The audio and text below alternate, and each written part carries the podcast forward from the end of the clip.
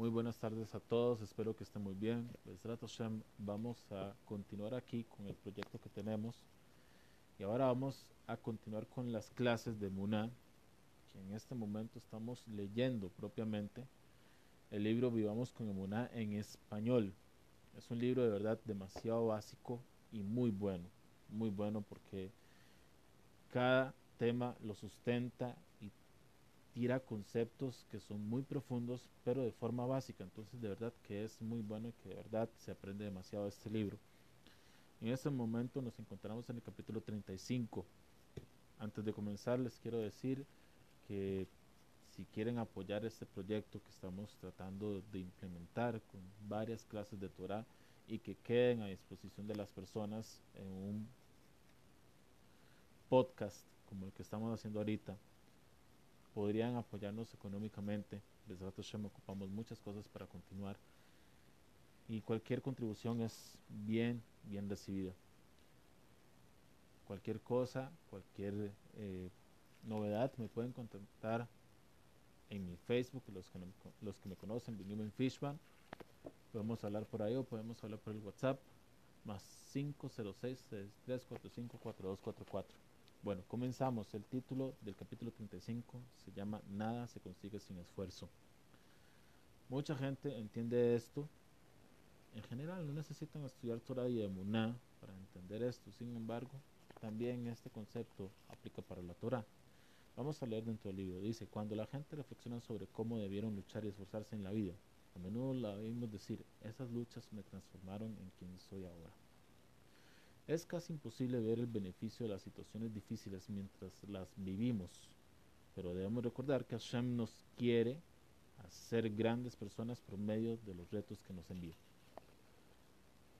Voy a parar aquí, voy a comentar y es algo que es muy, muy, pero muy común en la vida de todas las personas. Si ustedes me preguntan ahorita, la mayoría de personas en el mundo no tienen estudios Estoy hablando de la mayoría, no estoy hablando de, esa, de ese porcentaje que también es alto que sí tienen estudios.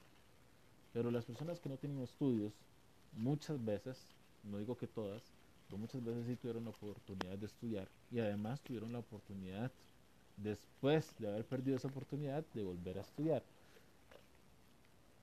O sea, de retomar sus estudios. ¿Por qué las personas no estudian? Muchas veces, y es algo que incluso en personas cercanas he visto que ha pasado, muchas veces las personas creen que el estudio es algo innecesario.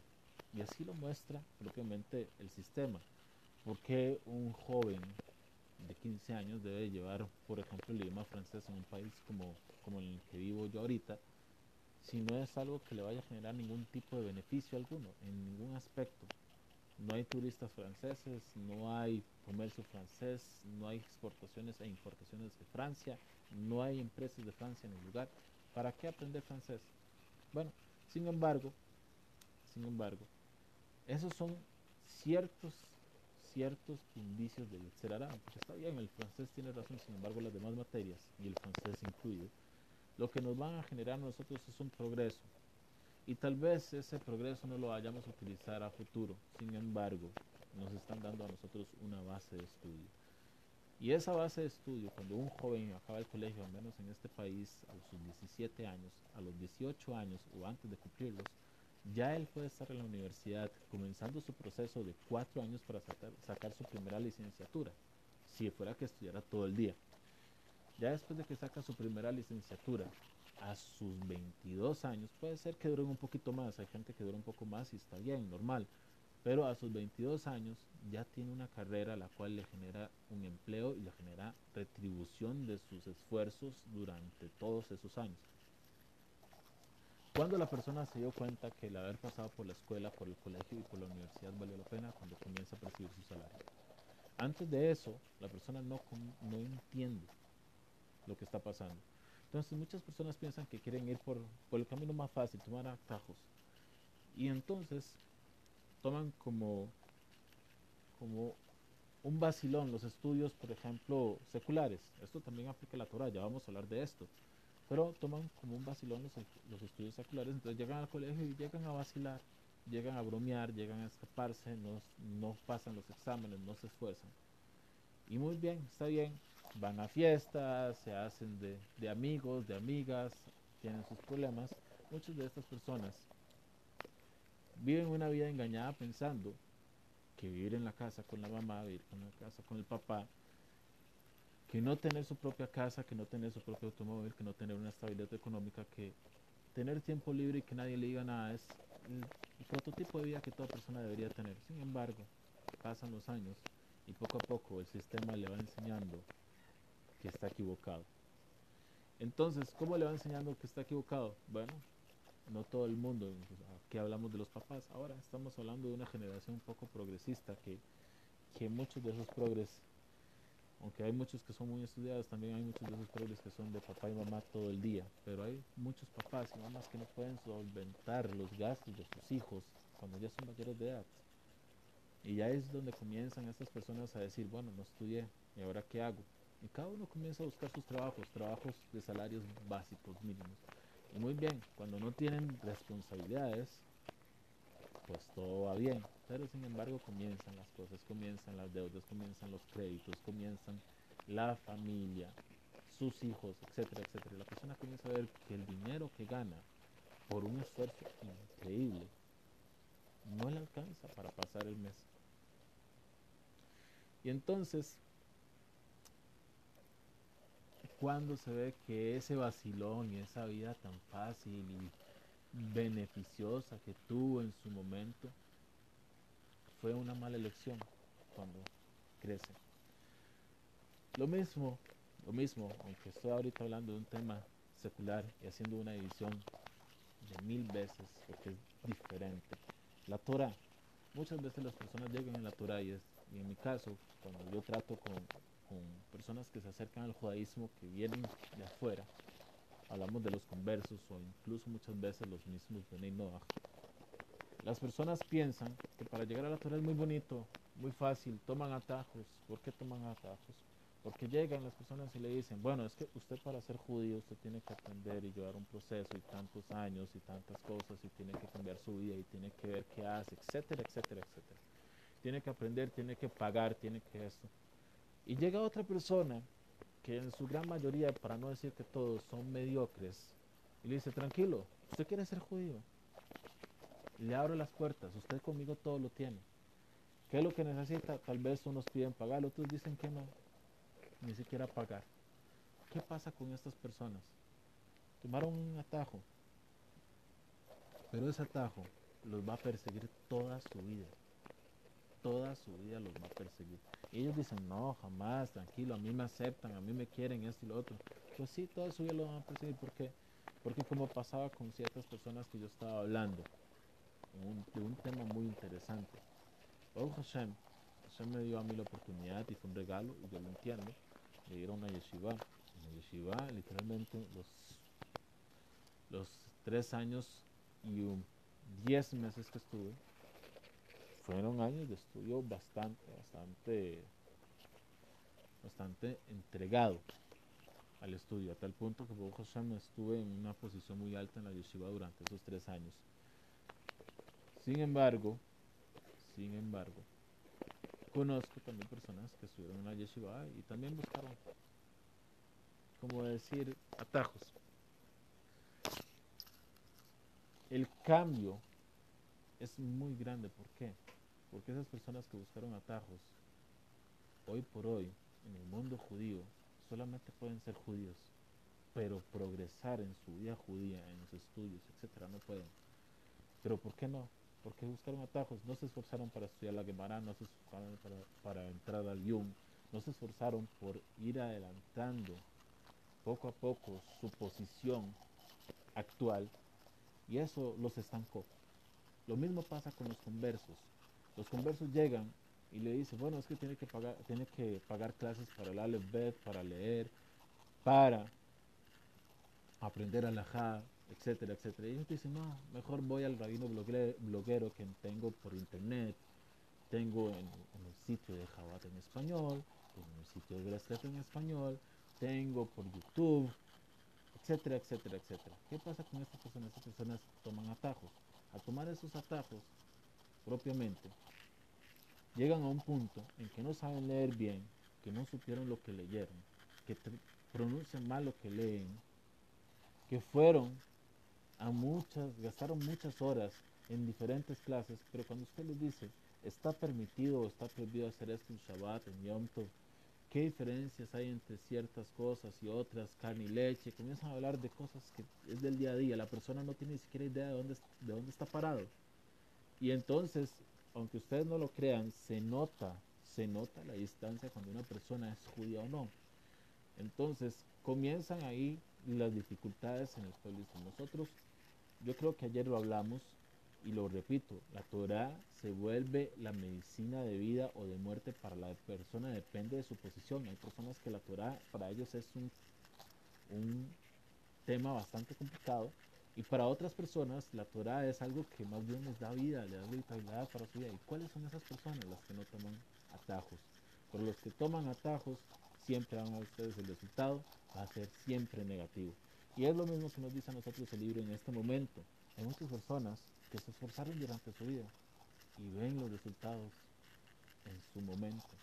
Cuando recuerdan su pasado, ellos ven lo que pasaron, se sienten orgullosos y felices porque hubieron muchas dificultades. No hay persona en este mundo que no pase dificultades. Hay personas que creen que sí, que todo el mundo viene aquí y solamente él tiene dificultades y los demás no. No, no hay persona, no hay un solo ser humano en todo el mundo que no pase dificultades en este mundo. Este mundo no se vino a jugar.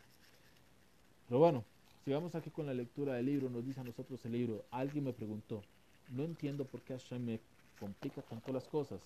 Típica pregunta. Tengo muchísimas ganas de estudiar Torah, pero es tan difícil.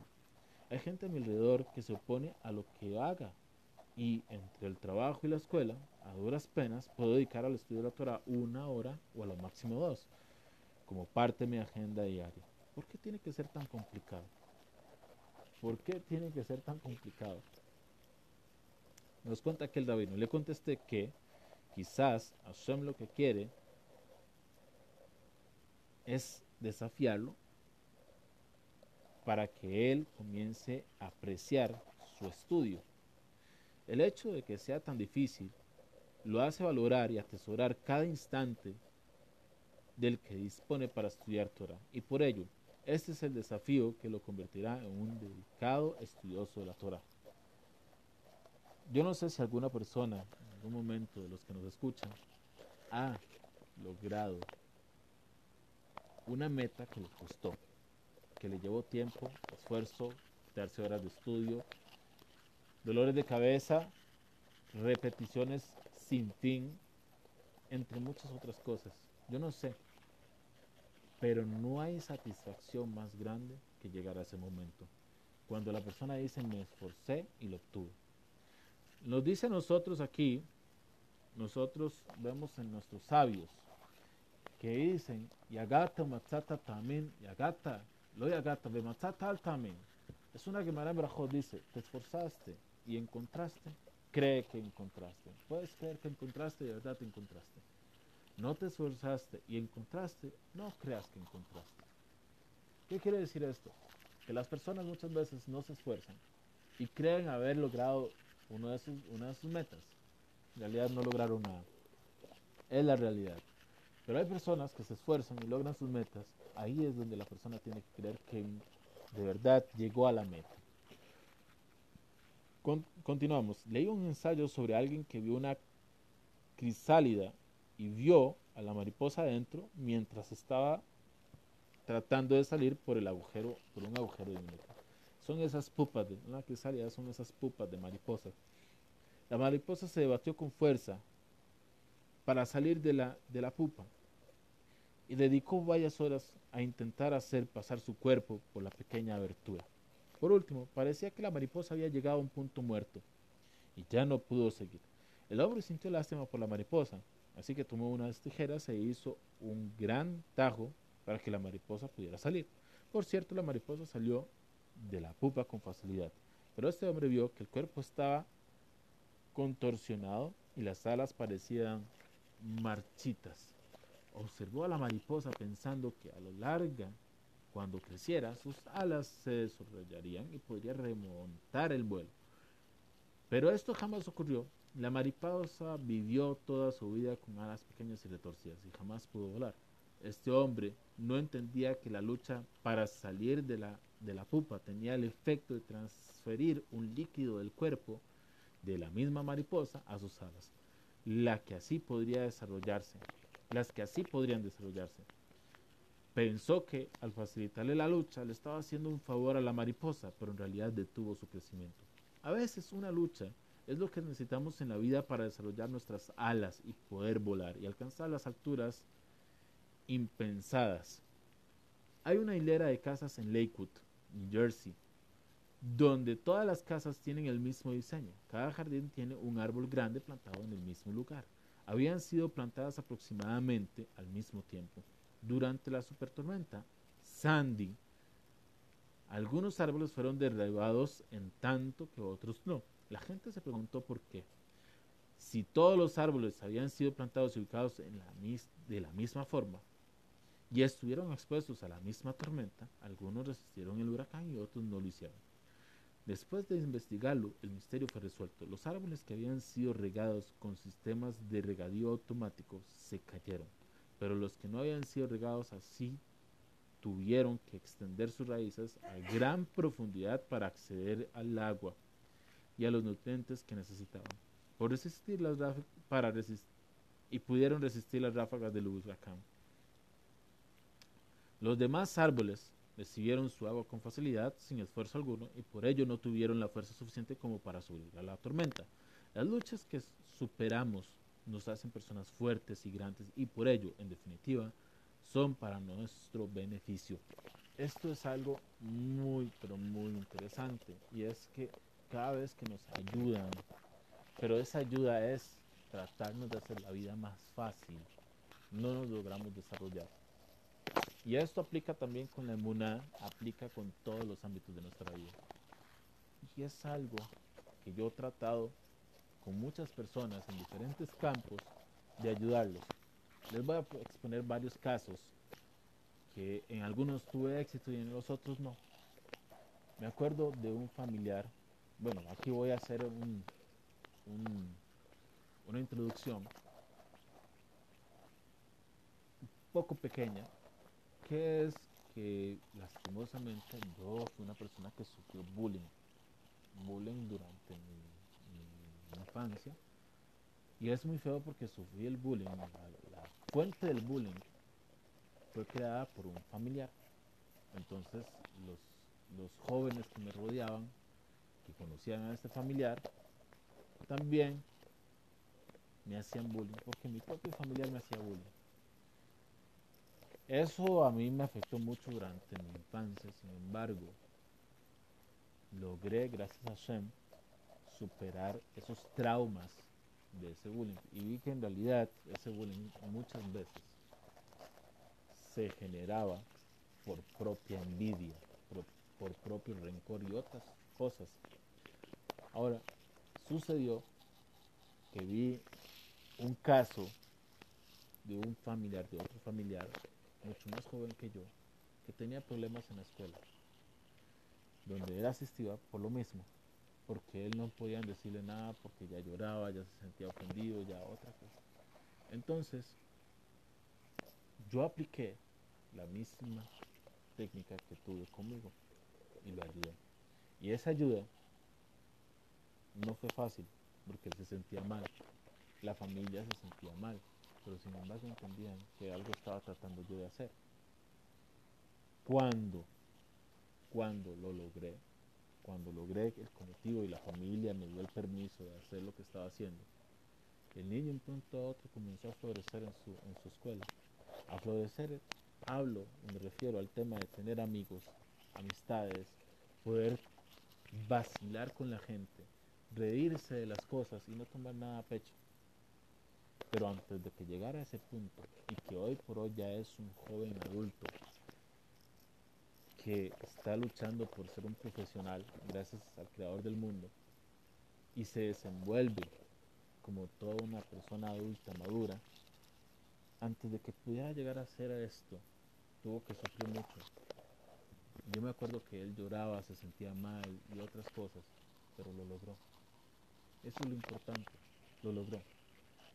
Si, hubiera sido como los papás que en ese momento me dieron el permiso para aplicar lo que yo ya tenía como concepto y de prueba de, de experiencia más bien,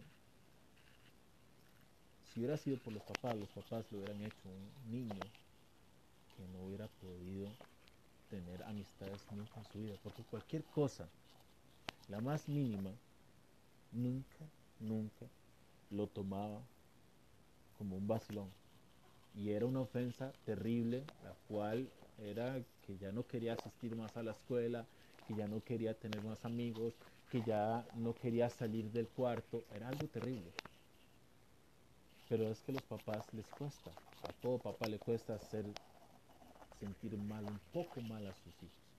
Sin embargo, estos papás me dieron la oportunidad y lo pude ayudar. En este caso, que es un caso emocional, vemos que la dificultad, y al menos yo lo digo por experiencia, formó a ese muchacho. Así como estábamos hablando de la pupa con la, con la mariposa. También esto lo, lo podemos aplicar con la Torah, con el estudio de la Torah, etc. Voy a poner otro ejemplo.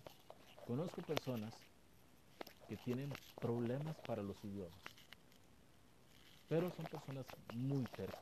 En este caso yo no voy a decir que yo los ayudé. Son personas muy tercas las cuales luchan una y otra vez para lograr su objetivo. Aunque fallen una y mil veces, lo van a luchar otra vez. Conozco una de esas personas, el cual el papá de él, que es un hombre muy, muy mayor, casi de 70 años, me contó que su hijo, que también es un hombre mayor, tiene tal vez 22 años menos que su papá, su hijo tenía mucha dificultad con el idioma. Estamos hablando del español, su idioma materno. Y tenía dificultad para escribir y para recordar un montón de cosas. Con su idioma tenía un montón de dificultad. Sin embargo,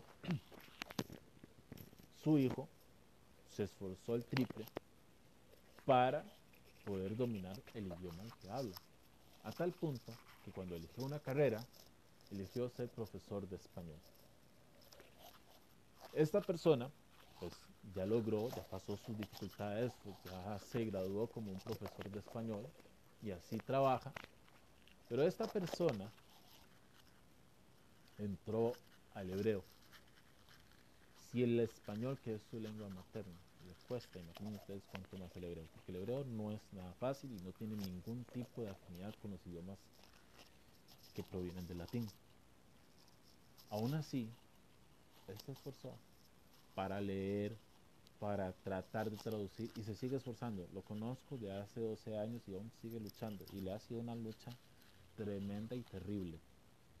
Sin embargo, ahí él está 12 años de lucha, pero estos años, estos años de lucha lo han ayudado a él a poder traducir ciertas palabras, a poder leer ciertas frases, a poder entender un poquito su verso, reza en un sidur. Y eso no le ha quitado a él las, las ganas de poder alcanzar su meta, que es poder entender lo que lee. Son 12 años o sea, no es que fue un año, no fue cuatro años, sino cinco. Fueron 12 años y aún sigue aún sigo en esto. Ahora sigo con una última, un último ejemplo sobre la dificultad, sobre esta dificultad y lo que nos puede dar como resultado. Cuando yo estaba en la, yeshiva, cuando llegué a Israel, yo no sabía ni Yiddish, todavía no sé Yiddish, así que tranquilidad, no es que sepa, pero no sabía Yiddish, no sabía hebreo, y era un jovencito, 16 años, que se creía adulto y era como si no sabía lo que, lo que estaba haciendo. A mí me dieron la oportunidad en la yeshiva de entrar a una yeshiva muy muy buena donde los rabinos son muy reconocidos. Y no es una yeshiva mediocre, es una yeshiva muy muy buena. De grandes, muy grandes rabinos. Pero me acuerdo que el mashgiach principal me dijo a mí que cuando él me vio a mí entrar a la yeshiva, yo lo que yo era lo que yo tenía, la capacidad que yo tenía en ese entonces, dijo que no apostaba por mí ni un shekel y que estaba seguro que en una semana yo me iba a ir. Sin embargo, Rosh Shiva, que es un hombre que tiene mucha más visión, por eso es el Rosh Shiva, y ha hecho talmidim magníficos, y no estoy hablando de mí, estoy hablando de verdad, talmidim magníficos. Rosh Shiva apostó por mí.